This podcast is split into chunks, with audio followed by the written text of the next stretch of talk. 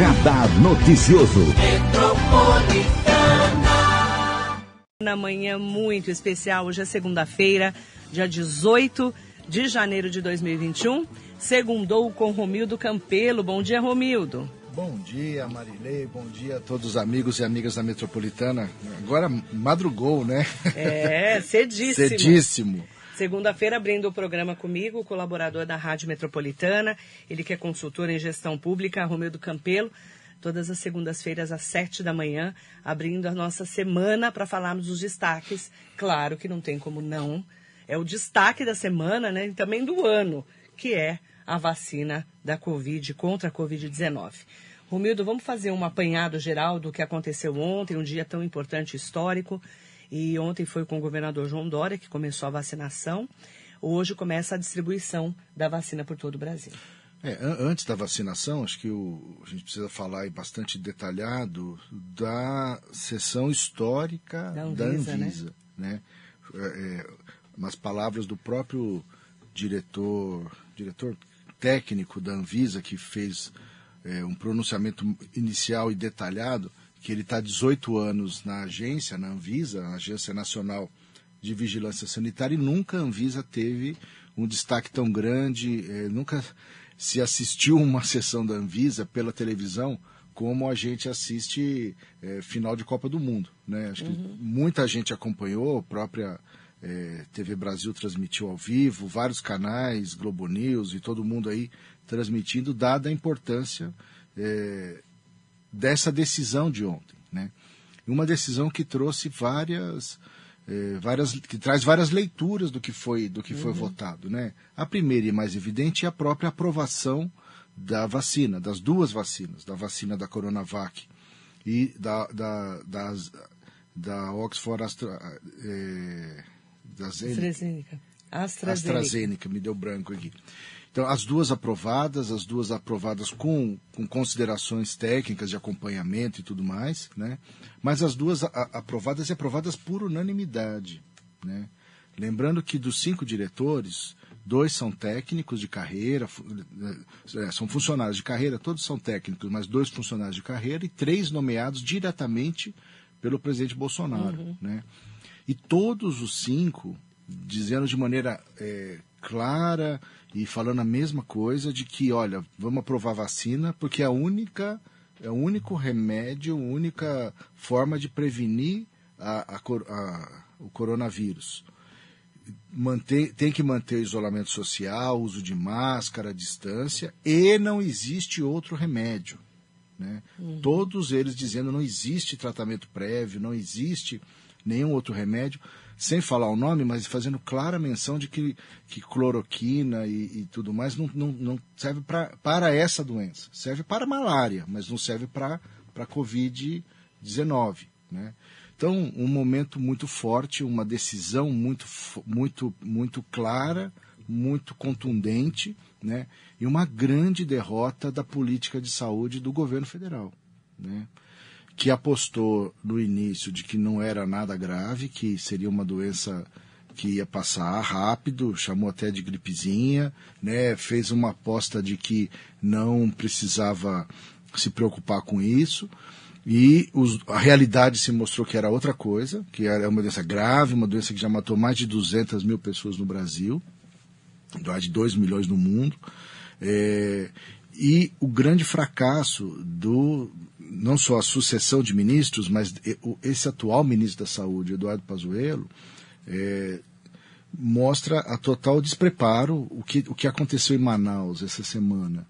Não só o caos, né, por falta de infraestrutura de abastecimento, mas a, a ida do ministro, que não, não deu ouvidos à falta de oxigênio e foi numa missão com mais 10 médicos para levar cloroquina para todo mundo, mostra assim é, os dois caminhos que, que se degladiaram aí nessa, nessa, nesse debate da saúde da cloroquina e versus vacina.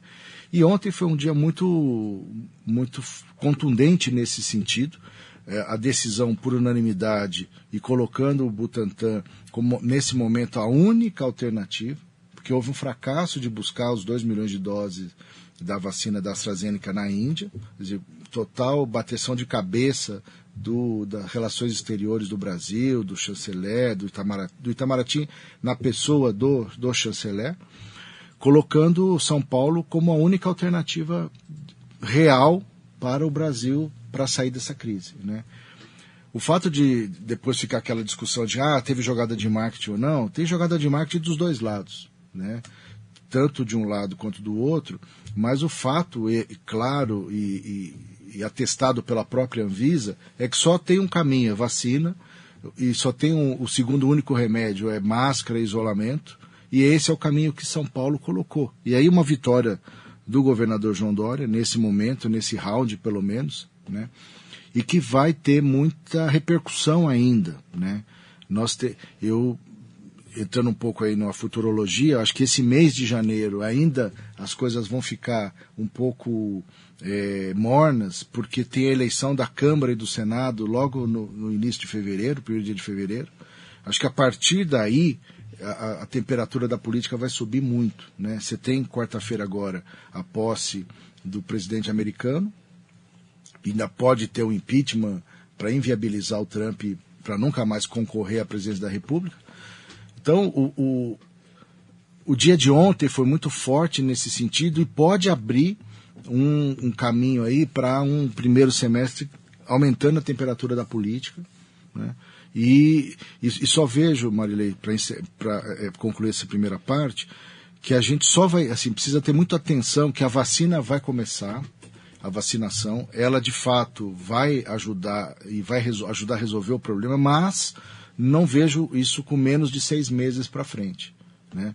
Nós não teremos, assim, não será imediata a mudança, não será imediata, é, porque, primeiro porque são duas doses, segundo porque o, o tamanho da nossa população é muito grande para o número de vacinas que a gente tem disponível nesse momento. São, uh, do do Butantan Coronavac temos 6 milhões de vacinas para o Brasil inteiro e ainda teremos, sabe Deus quando, 2 milhões aí da AstraZeneca é, quando for buscar na Índia, quando tiver disponível. Fora as outras que ainda não tem previsão de chegada de compra.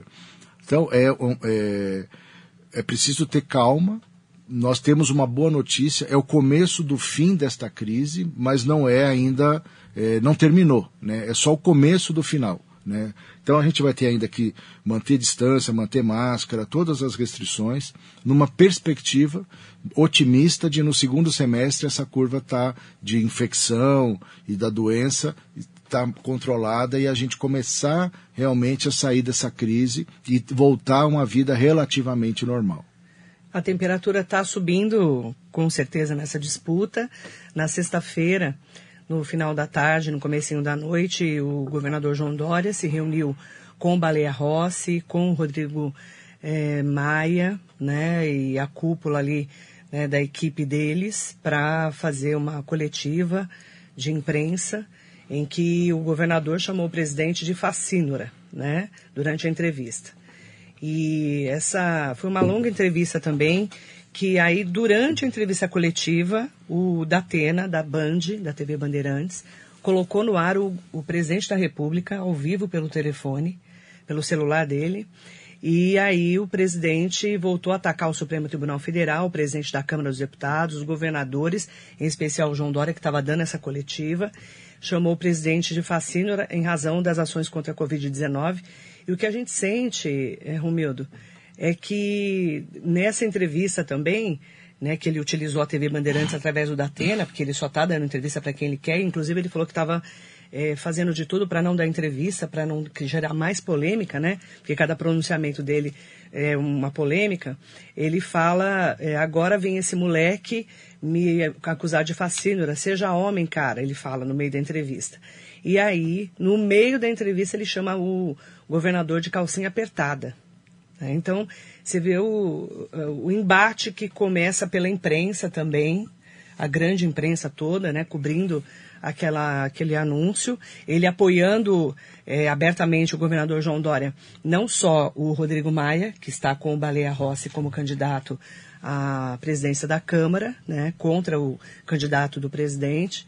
Então a gente viu um embate ali muito grande, utilizando a grande imprensa, inclusive. Uhum. Qual que é a sua análise disso? É, primeiro, assim, é natural que quando termina a eleição municipal, nós chegamos à metade do mandato presidencial, certo?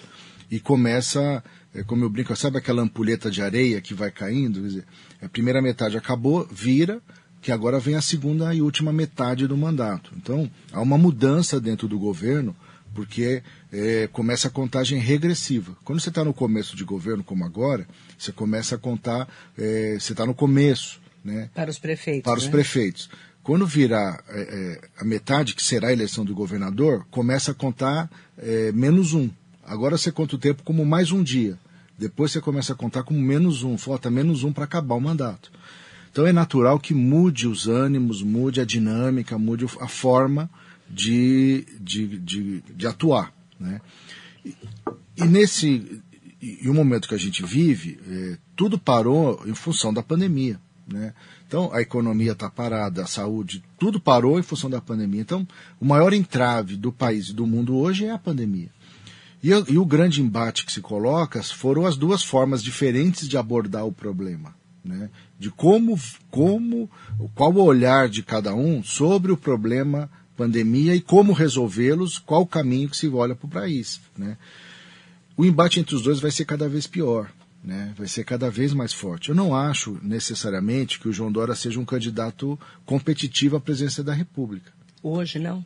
Hoje não, porque tem um fator São Paulo, né, que é o seguinte que eu quero dizer com isso. Há uma rejeição muito forte é, a, a, São Paulo fora, fora daqui. Né? Os outros estados têm uma, uma rejeição muito grande ao estado de São Paulo. Quando a gente você anda pelo país, você vai pra, você percebe isso. Aí você vai falar, ah, mas tivemos dois presidentes paulistas, o, recentes, o Lula e o Fernando Henrique. Mas eles não eram paulistas. Um era pernambucano e o outro carioca. Né? E isso o dá. Lula é a cara do Nordeste. Sim, né? o Lula pernambucano Né? e o Fernando Henrique carioca, do Rio de Janeiro é, apesar de terem feito política em São Paulo, ter toda a força em São Paulo, como eu brinco, eles falavam as duas línguas, falavam é. É, a língua de São Paulo e do resto e do, do, Rio de Janeiro, de Pernambuco, falavam, conheciam outras realidades brasileiras. O Dória, como Geraldo Alckmin, é extremamente paulista, né? O, e isso não, não, não se mostrou uma fórmula muito forte, eficiente para a eleição nacional, a, a presidência da República.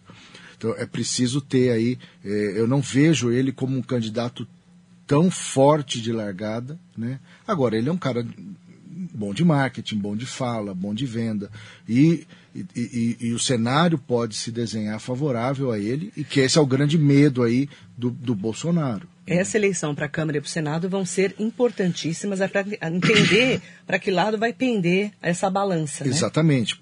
Tem vários fatores aí. Como que as forças políticas se unem. Né? Já tem um fato inédito na minha lembrança política, que é o PT apoiando. apoiando. Quer dizer, o PT apoiar alguém, na minha lembrança, é um fato quase inédito ou muito antigo.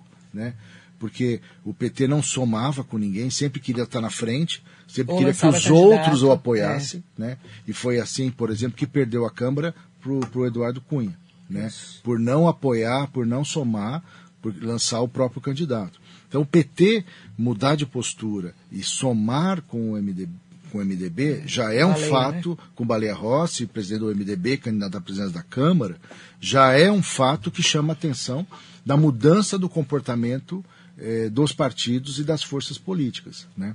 É, e, e, e, penso que a, a, eleição da Câmara é um indicador sobre dois pontos. Esse de como as forças políticas vão se juntar e também a questão do próprio eventual, é, o que é prioridade ou não na pauta da Câmara e do Senado. Né? E nem acho que vai ter impeachment, sabe? Nem acho que esse vai ser o caminho é, que, que, que, que vai se, se que, que, vai acabar acontecendo. Eu acho muito improvável, dada a fragilidade da situação econômica, a, a própria pouca mobilização nas ruas em função da própria pandemia, porque não, não existe impeachment sem povo na rua, uhum. né?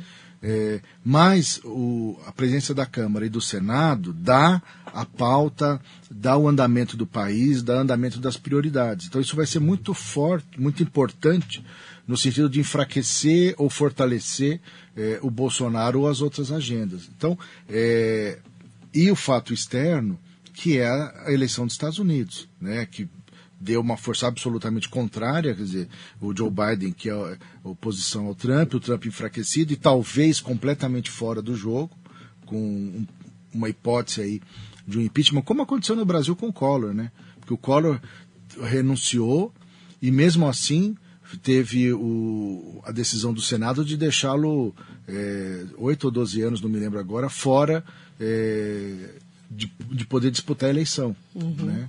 É, então isso, isso pode acontecer. Né? E no caso americano, é, é, é, ele fica fora de, da possibilidade de disputa para sempre. Né? É importante destacar também né, que a gente tem comentado bastante sobre o início da vacinação contra a Covid-19 e a vacinação no Brasil, né, o ministro da Saúde, que a gente já citou aqui, o Pazuello, né, ele disse ontem que a campanha nacional começa quarta-feira tá? Aí, num primeiro momento, o governo federal usará, sim, a Coronavac. 6 milhões de doses importadas da China já estão no Brasil. Outras 2, 2 milhões de doses da vacina de Oxford devem chegar da Índia, mas não se sabe quando ainda. A operação de traslado, que seria no fim de semana, fracassou. Então, em São Paulo, o governador começou a vacinar. Mais de 100 profissionais da saúde foram imunizados ontem né, com a Coronavac. E hoje as doses serão enviadas a seis hospitais de referência do Estado. O Hospital das Clínicas, na capital paulista, montou uma mega operação para vacinar 30 mil funcionários. Então, São Paulo começou a vacinar ontem, né, como a gente já anunciou às 6 horas da manhã aqui na rádio. É importante lembrar que a vacinação no momento é emergencial e restrita, tá? Há regras específicas e a autorização da Anvisa vale para 8 milhões de doses. Não há como vacinar a população em geral por enquanto. Primeiro é o grupo da saúde. É, é saúde, os profissionais Nesse da saúde, momento, né? indígenas e, e quilombolas. quilombolas né? isso. E outra coisa maluca desse processo todo é o Ministério da Saúde querer sequestrar as vacinas de São Paulo, né? Para querer que São Paulo entregasse tudo para depois receber de volta a vacina. É um negócio de maluco. Você, quer dizer, você tem. É eles falam que a vacina é do Brasil, não é de São Paulo. É, não é verdade, porque assim, quem fez foi o Butantan, quem pagou a conta fomos nós, paulistas. Né? O governo federal não pagou um centavo por essa vacina. Né? Então, uma, o, uma, uma guerra aí de, de informação, o ministro dizendo que não, quem pagou foi o SUS, o contrato é meu. E o governador disse ontem com clareza, não, vocês não pagaram nada. Quem pagou tudo foi o governo de São Paulo. Meio bilhão de reais gastos, investidos nessa produção dessa vacina. Né?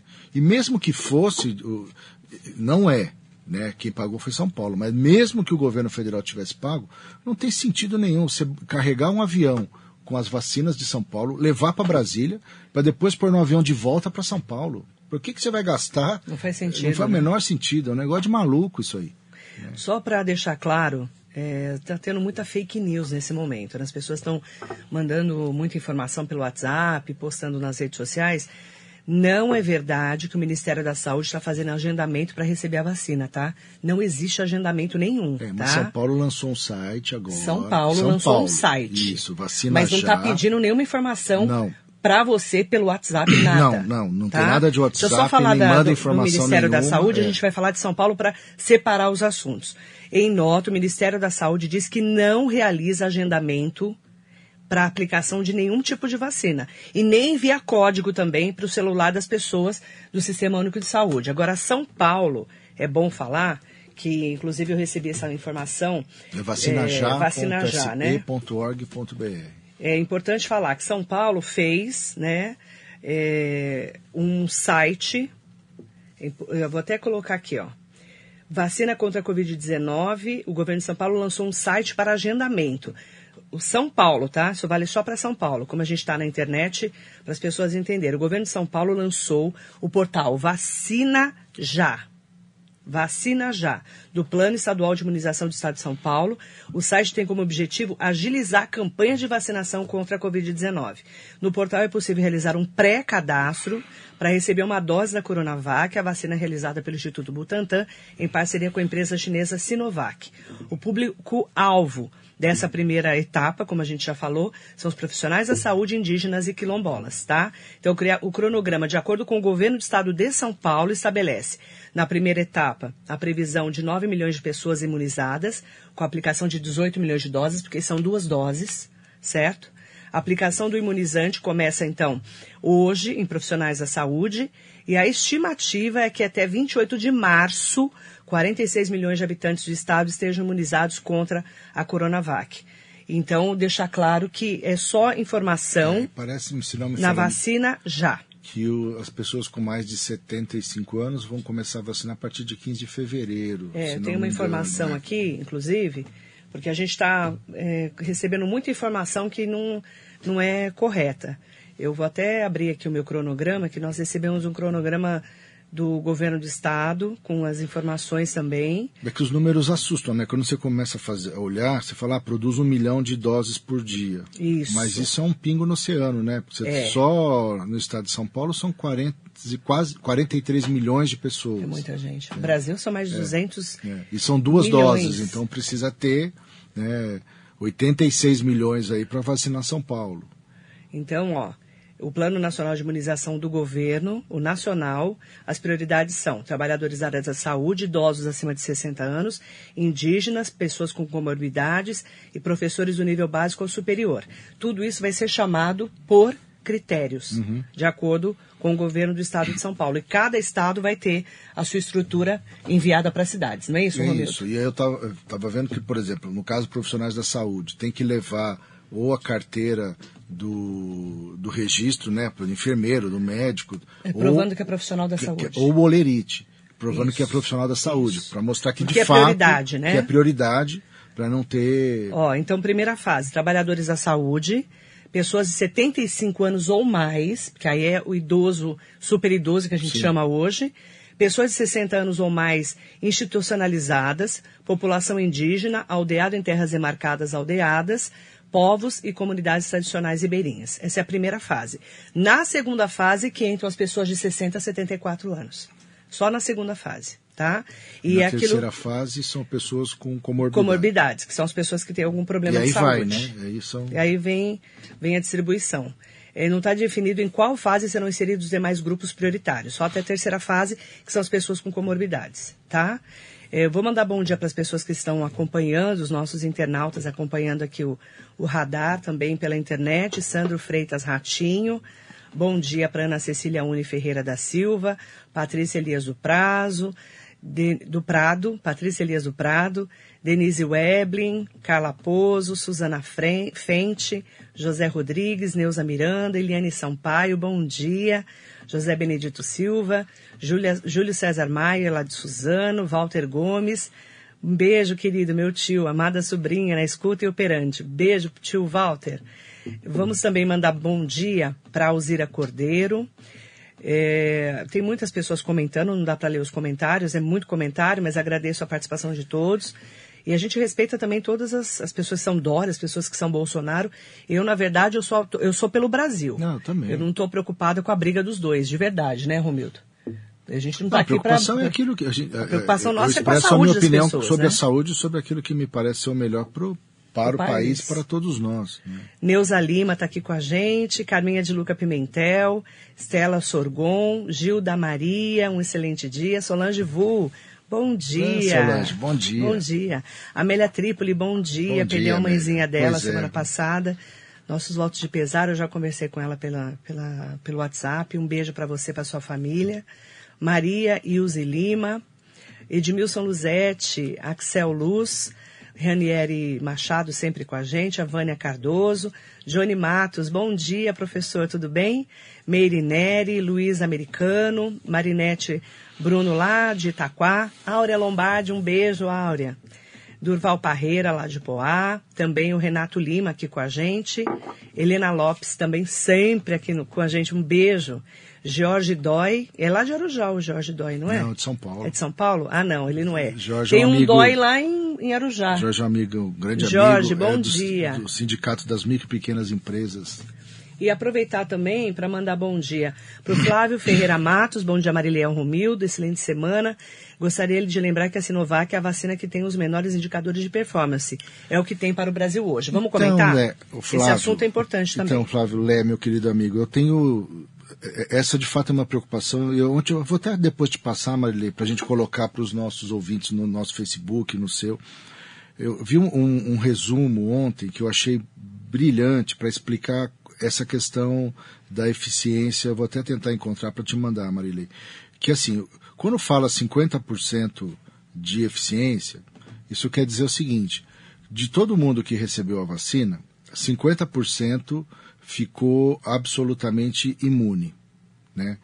Dos, dos outros 50%, é, 78% não tiveram sintomas.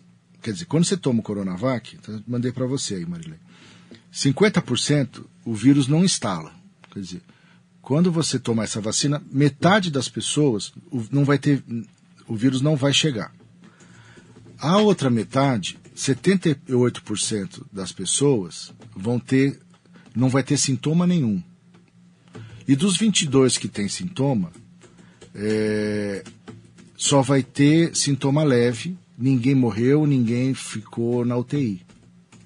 Então, esses números, são, é importante a gente entender, né? Ou seja, a eficiência, a eficácia de 50%. Ah, eu vi isso. Quer dizer o seguinte, eficácia de 50%, metade fica absoluto, totalmente imune. E da outra metade que não fica totalmente imune, 78% fica com a doença sem sintomas. E os outros 22 só tem sintoma leve, ninguém morre, ninguém vai para UTI. Então, é, a gente precisa interpretar e entender esses números, o que mostra, claro, quando você tem uma vacina que fala que tem 95%, quer dizer que 95% não tem sintoma algum. Aliás, o vírus não pega, certo? Mas quando você tem 50% que não pega e o outro 50% ninguém morre, ninguém tem sintoma grave, ela é uma ferramenta importante para a gente escapar dessa pandemia. Então, Flávio, é importante a gente olhar esse, essas informações, né? e por isso mesmo que eu, que eu volto a dizer, álcool gel, máscara, distanciamento, tudo que a gente vem fazendo e todos os cuidados que tem que uhum. ter para não acontecer o que está acontecendo em Manaus. Quer dizer, as pessoas não respeitaram o fim de ano, todo mundo, muita gente fez festa, aglomerou, tal, e está aí dando pico, né, de contaminação, resultado dessa interação fora de hora aí que a gente não podia ter tido. É importante ressaltar também que a gente tem falado muito sobre essa eficácia da vacina, né? E é o que tem para hoje, é o que a gente tem dito é, também. Isso Ele escreveu dúvida. aqui, é inclusive. É pé no chão, é o que tem. É o que tem para hoje. Né? Não né? adianta. É a melhor vacina que temos hoje no Sim, Brasil. Até porque as outras não, foi, não foram né? compradas, né? E nem a da Pfizer o governo não comprou. A da AstraZeneca comprou atrasado, por isso que não pôde buscar. Né? Uhum. Porque a AstraZeneca falou, não, tem que atender. Demorou, né? Demorou para comprar, fica na fila. É. Certo? Quem comprou primeiro recebe primeiro. exatamente. Quem comprou por último recebe por último. Né? Não tem não é não tem sentido, não é correto furar fila, né? Dos países que compraram antes. Nós infelizmente o nosso governo não comprou antes, né? Uhum. É, então é o que a gente tem. Teremos em algum momento essa da AstraZeneca e depois é, que nem passou pela pela Anvisa ainda uhum. a da Pfizer, né? Exatamente. Zé Badu, bom dia. Eunice Lima. Johnny Fernandes também aqui com a gente, participando do programa. Aproveitar para mandar bom dia para Luana Oliveira, Nilmar Ferreira, Dalila Oliveira e também é, aproveitar para falar com todo mundo que nos acompanha aqui na Metropolitana. Rumi, da sua expectativa né, em relação a essa semana que a gente vai começar a vacinação. Tem muitas pessoas ainda falando que tem medo de tomar vacina. Pessoas que às vezes falam, não, mas será que realmente eu devo tomar, não devo tomar? Qual é a sua opinião? Olha, Marília, do medo das, de algumas pessoas. Eu acho que o medo é natural, né? Todo gente, mundo, né? É, ninguém gosta de tomar fica, injeção, é, né? É, é como, como o medo do dentista. Ninguém gosta daquela broquinha fazendo barulho, mas assim, é como tomar injeção. Não é, não é agradável, mas é necessário, né? E mais do que é, é necessário, é, é, é nesse momento a única o único remédio, se posso usar essa expressão, é, realmente comprovado de que vai dar resultado. Né? Então, é, é um momento de que é, eu, eu, gosto muito de algumas pessoas que perguntam assim, ah, qual vacina você vai tomar? A que tiver disponível. É, eu acho que, que essa é a resposta mais correta e, a, e num, num olhar mais conservador, a vacina do Butantan é a testada há mais de 100 anos. A metodologia testada há mais de 100 Butantan anos. é muito reconhecido. Não, não só o Butantan, mas a, a metodologia de geração da vacina do Butantan é aquela que você tem o vírus, é, entre aspas, ele está morto. Né? Porque é o vírus. É, é, é feita uma técnica lá que eles tiram a capacidade do vírus de se reproduzir. Mas ele continua com a estrutura suficiente para o nosso organismo entender que aquilo é um vírus e produzir os anticorpos. Uhum. Porque, no fundo, quem se cura é o próprio organismo.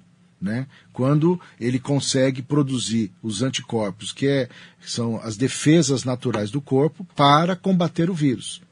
Então, o, o, a vacina do Butantan usa a, a, metodologia de vacina que se faz desde o início das vacinas, né? Uhum. que é você é, atenuar ou matar o vírus, deixar ele fraco o suficiente ou morto o suficiente né, para o corpo reconhecer e produzir os anticorpos e destruir é, qualquer infestação dos vírus, do vírus.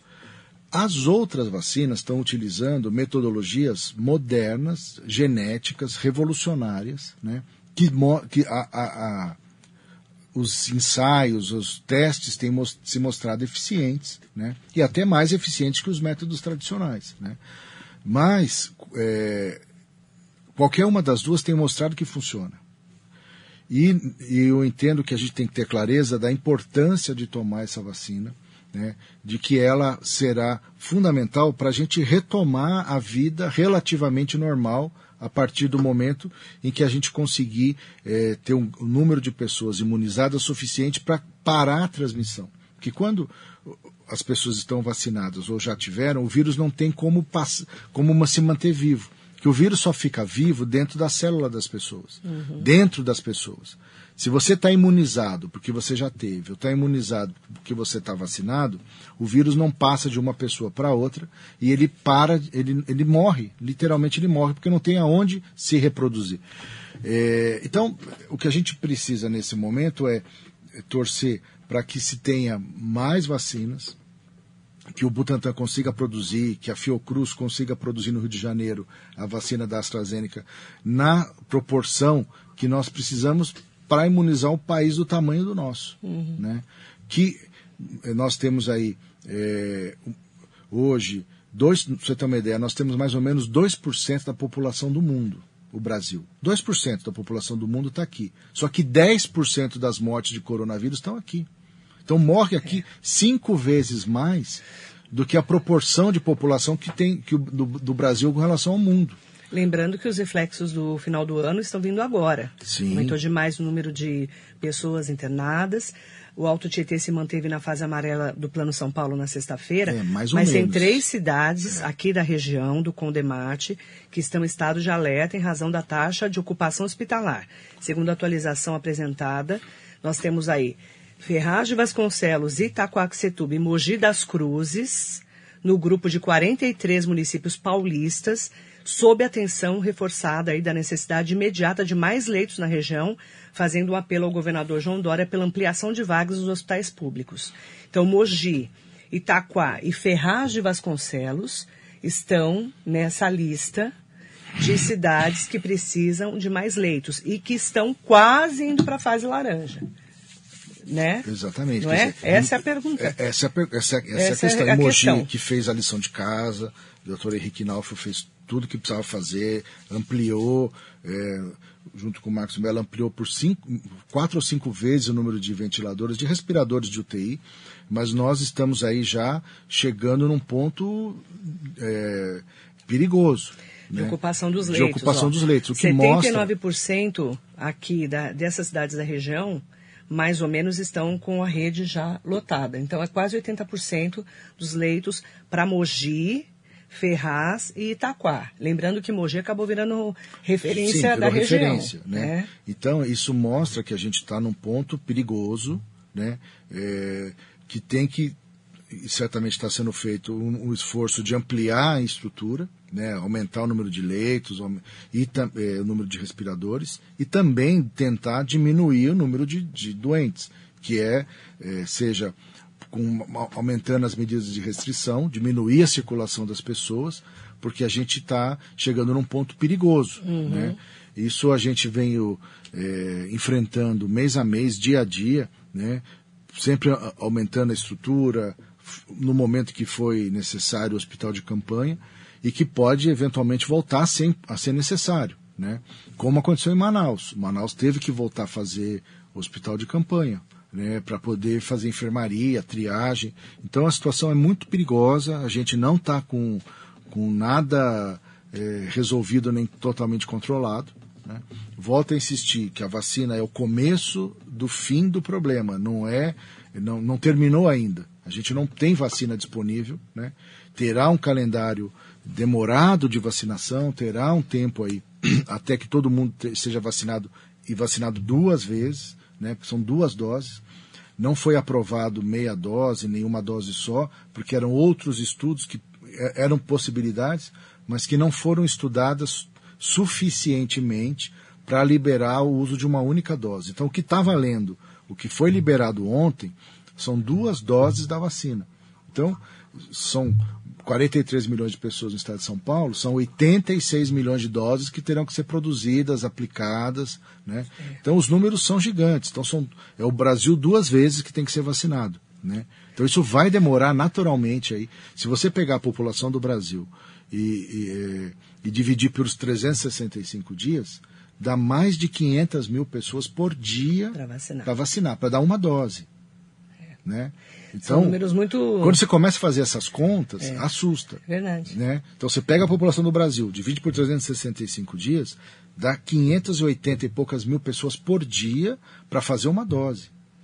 E a gente, por isso, tem que ter a prioridade para os grupos de maior risco. Sim.